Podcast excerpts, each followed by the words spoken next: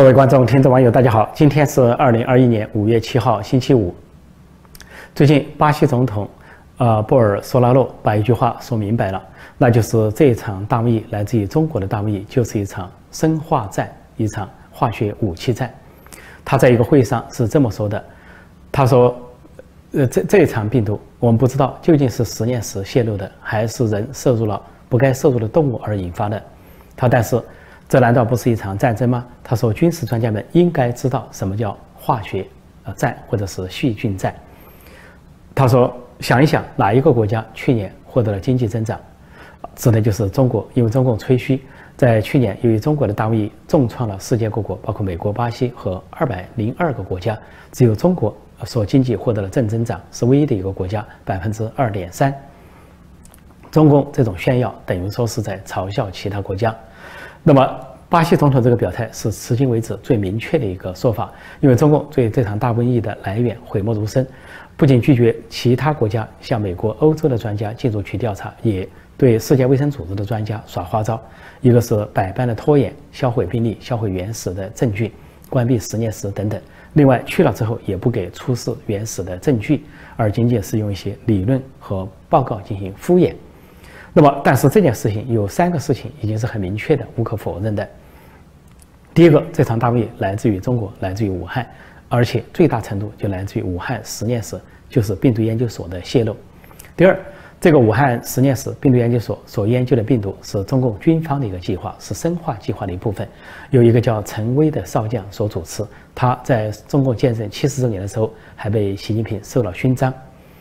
第三点。那么，即便是这个武汉实验室是无意泄露，但是后来向全世界是有意的扩散，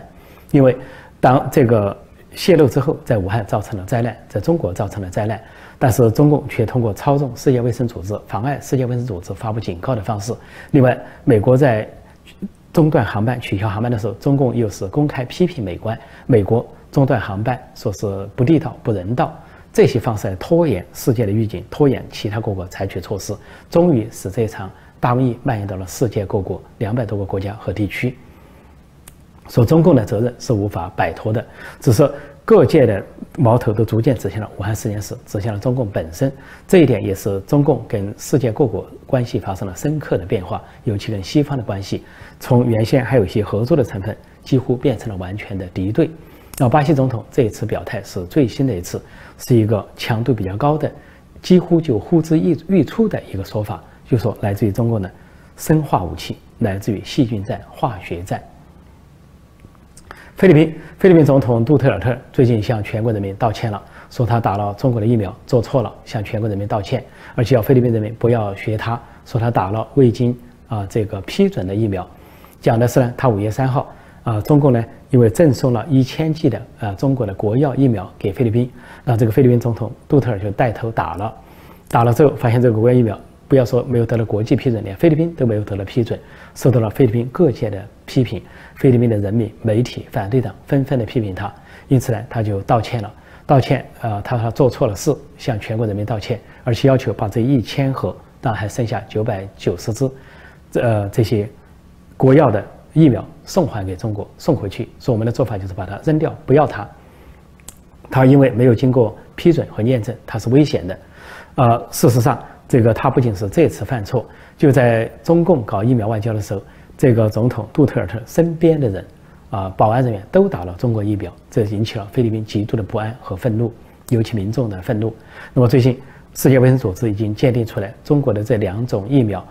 都很糟。只对十八岁到五十九岁的人有一定的程度的保护效力，对五十九岁的人没有保护效力，而且有危险。而这个菲律宾总统年龄都七十多岁，根本就不应该打中国的疫苗。而世界卫生组织的鉴定还说，中国的两种疫苗中，国药比科兴更危险，国药更没有保障性。而这个杜特尔打的就是国药，那么就联想到前不久，呃，中共称为铁哥们儿巴铁的这个巴基斯坦总统总理都打了中国疫苗。几个总统、总理最后都中招，都感染了这个武汉肺炎啊！中国大瘟疫、中共病毒双双中招。一个是他们的年龄都是六十多岁，根本就不应该打这个疫苗；再一个就是，啊，他们后来测试，八千人测试，发现中国疫苗的有效性只有百分之十一点三，远低于世界卫生组织的最低标准。那么就在这个时候啊，美国总统拜登说了一番话，现在引起了各方面的批评。啊，拜登说考虑要放弃美国疫苗的专利权或者知识产权，那意思就是各国去拿美国的专利、拿美国知识产权随便生产，啊，似乎呢要应急全球的这个疫苗或者是瘟疫。但是他的做法立即受到了不光是药厂、科学家的反对，也受到了社会上的反对。呃，德国总理默克尔也批评了他，而默克呢经常是犯错，在对中国的问题上，唯一这个问题上呢是说做了正确的表述。因为默克尔和药厂的表述是一致的，说如果你放弃这个专利啊，就是美国疫苗的专利和知识产权，那直接打击的就是药厂和生产商。那么他们如果是专利得不到保护，他们就失去了开发的积极性。另外呢，如果说得不到盈利，他们将来也就失去了开发疫苗的动力。这个影响将是长远的。而疫苗现在的开发并没有达到十全十美，将来还有发展的空间。如果到此止步，对人类前景并不看好。第二点，就是提到这一点的时候，各界的人士都估计，美国放弃疫苗专利或者是知识产权，那么第三世界国家、落后国家得不到好处，因为他们即便是拿到这个知识产权和专利，他们也没有生产能力，没有相应的设备来生产，也就是说，第三世界国家仍然要依靠其他国家。那么第三点，最大的得到好处的就是中国，就是共产中国，因为中共本来就在长期的。啊，抄袭、剽窃、盗版美国的知识产权和专利。那么现在你放弃这个专利，放弃知识产权，中共立即就抢过来，抢过来，他自己就生产，生产了之后，他就向第三世界落后国家去扩散。如果说用在中国人民身上，倒也罢了。他到第三世界扩散之后，就通类似于医学上的一带一路。经济上有一带路，医学上也来个一带一路，就把美国排挤在外，把国际社会排挤在外，让中共在医学上去称霸世界。而中国呢，在过去四十多年，美国、欧洲犯的错误就是把百分之八十的医疗线放在中国。现在国际医药、医疗、防疫抗疫物资都被中共所拿在手上、捏在手上，被他所敲诈、所勒索。说如果你放弃这个美国疫苗的生产专利的话，只会是对中共有利，而对美国不利。综合这些，所以拜登方面受到批评。那民主党呢是一个左派的政党啊，是主张所谓进步，他们用进步来形容，是无边无际的人道主义，无边无际的人权。也就是说，好像这个专利放弃了，不管哪个国家去生产，是中国也好，俄罗斯也好，只要它生产出来能够让一些人打上疫苗，不管是哪里人都无所谓。但是它潜在的风险却非常巨大，真正打击的是整个行业，有可能是这个疫苗反而就到此为止。说到德国总理默克尔，他是即将下台。我我说他是屡犯错误，主要在中对中共的问题上，长期奉行的是妥协主义、绥靖主义。那么，唯一这次对拜登要放弃疫苗，他是呃持反对和制止的态度。那么，这个德国总理这个默克尔最近两天又犯了一个错，那就是欧盟要宣布叫停啊中欧投资协定，但是默克尔他的德国政府仍然在跟中共进行所谓第六轮磋商。有中国投资协定呢是去年十二月三十号签订的，当时呃习近平和中国就赶在啊轮欧盟轮值国主席是德国，呃向德国在奉行绥靖主义，对中共有所妥协，就赶在那个时候赶在最后两天去签订了这个协定，这因为过两天德国就不再是轮值国了。签订之后，欧洲各国很多国家反对，因为这个还要经过议会各国的议会批准，有可能不会被批准，而且还受到当时美国美国政府川普政府的批评。当时美国国务卿蓬佩奥就说，欧洲的表现很软弱，向中国释放了错误的信号，说是不应该做的事情，是做了错误的事情。那么现在欧盟为什么宣布叫停这个中欧投资协定？是因为这个协定签订之后，中国中国跟欧洲之间的关系进一步恶化。那么，欧洲是批评了中共在新疆的集中营种族灭绝，也批评了在香港的倒行逆施、砸烂“一国两制”、背弃中英联合声明，而且对中共的一些官员从新疆到，尤其新疆的一些官员实施了制裁，点名制裁。结果中共就报复，就不分青红皂白的报复啊欧盟。欧盟说是针对侵犯人权的官员制裁，而中共却制裁欧盟维护人权的议员，还有啊人权活动家或者是一些啊专家学者等等。这就是中欧关系进一步的恶化，而在拜登上来之后，欧洲进一步跟美国站在一起，协调了跟美国的立场，枪口一直朝外的针对中共，所以这个时候中欧关系发生这样的变化，变成敌对之后，那么欧洲就觉得现在完全没有气氛跟中共谈下去，所以叫停中欧投资协定，而这个叫停呢，受到了啊，欧盟二十七国民间的欢呼喝彩，尤其人权工作者啊、人权支持者的喝彩，都认为这个决定做得很正确，而且说早就应该做这个决定了。但就在这个时候，居然德国政府继续在跟中共搞什么磋商？因为磋商意味着呢，说协定签订了，还有一些翻译工作、技术工作层面的工作要继续，就叫做多轮磋商。说德国跟中共之间的磋商已经进行到第六轮。而这个即将下台的默克尔，德国总理默克尔解释说，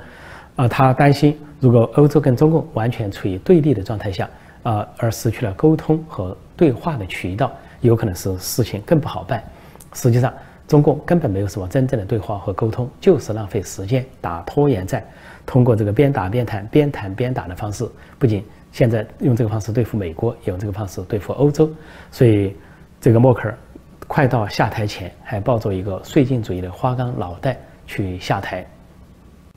说到默克尔对中共的绥靖主义，那么最近呢，美国情报界还有两个表态啊，值得外界关注。一个是国防情报局长叫巴里尔，他有一个说法，说在中国，习近平被封为舵手，说这个称号相当于毛泽东，说是相当于毛泽东第二。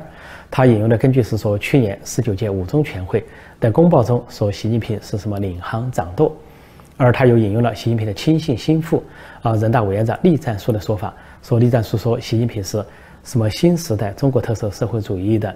掌舵者啊，中国人民的领路人。但是栗战书这个说法是二零一八年说的话，已经是旧例，因为就在二零一八年修宪之后，习近平取消了国家主义任期制，反而在国内，尤其在党内，在体制内受到了普遍的反感抵触，尤其在中共高层受到了反感和这个抵制。政治老人中也激起了一片反对之声，所以在这样的情况下，时过境迁，习近平在中共内部，尤其在中共高层的权威不是上升了，而是下降了。所以在这个情况下，美国国防啊情报局长有可能做出了一个误判，以为习近平真的取得了毛泽东式的地位，其实远没有那样的地位。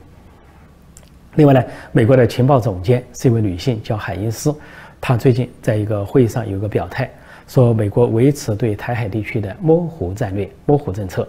是什么意思呢？呃，在就说关于中共威胁台湾或者武力攻打台湾，美国要不要明确表态协防台湾？啊，明确表态叫清晰战略，啊，不明确表态叫做模糊战略。模糊战略意思就是说，呃，美国是否协防，是还是不是，美国都不说，既不说是也不说，让各界去猜测，让中共摸不着。美国的战略意图，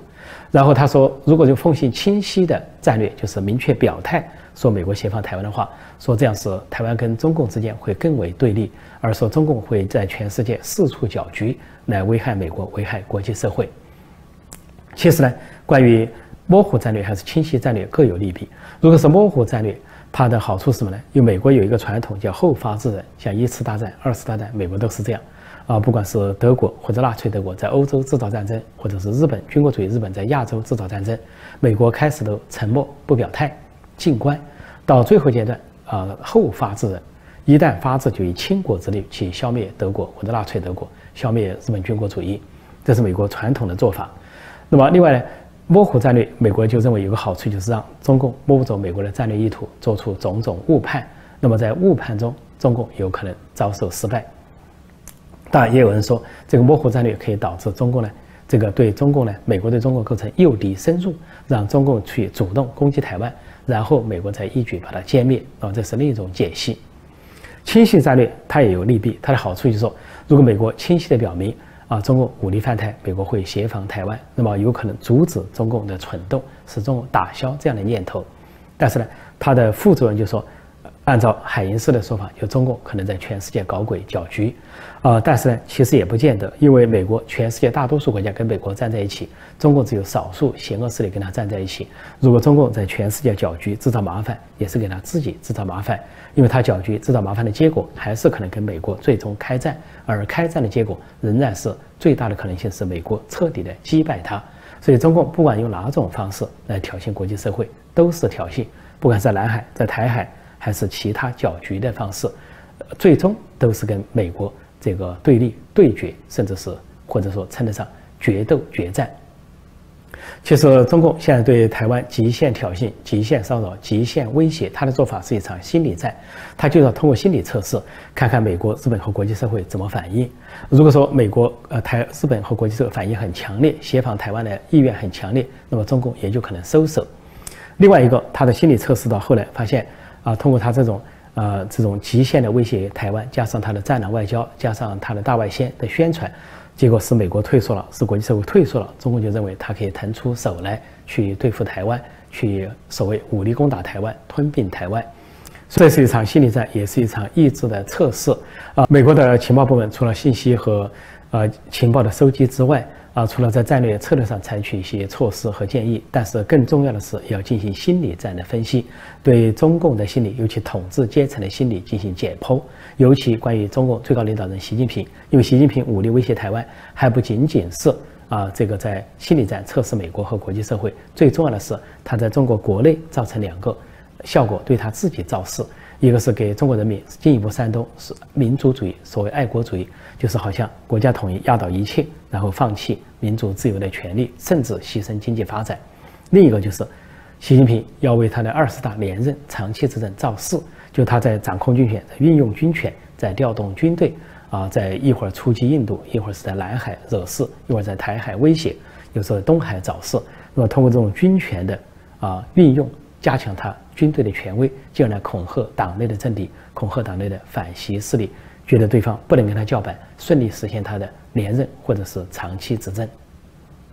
说到中共在台海地区的心理战，其实国际社会已经做出了他的反应，那就是不仅日本跟美国达成了共同宣言，就日本和美国首脑会谈的时候，明确的提到台海的和平和稳定是美日关注的焦点，这是温良恭俭让的日本的首次跟美国发表这个共同声明。另外，刚刚结束的七国峰会，西方七国峰会、七大工业国峰会，也是首次把对。台海地区的和平和稳定纳入关注的焦点，这也是首次，也表明西方六国跟美国站在一起对台海地区的一个表态。也就是说，不管美国在台海地区实行的是清晰政策还是模糊政策，清晰战略还是模糊战略，如果中共蠢动的话，极可能就是美国、日本和国际社会联手阻止中共，联手打击中共。因为就像。呃，刚才我提到温良恭俭让的日本都表态了，那是因为日本意识到这个是迫在眉睫的危险。如果台湾受到威胁，就是日本受到威胁。台湾的防线啊被突破，就日本的防线被突破，而台湾处在第一岛链上。如果突破了这个防线，中共这个怪兽闯出第一岛链，那就不是西方谚语说的那么简单，叫野牛闯进瓷器店，那叫怪兽闯进瓷器店，洪水猛兽闯进瓷器店。就，那就是说，中共这头怪兽，这个洪水猛兽，一旦闯开第一岛链，到世界上横冲直撞，那就是整个世界、整个人类最大的灾难。好，今天我就暂时讲到这里，谢谢大家收看收听，再见。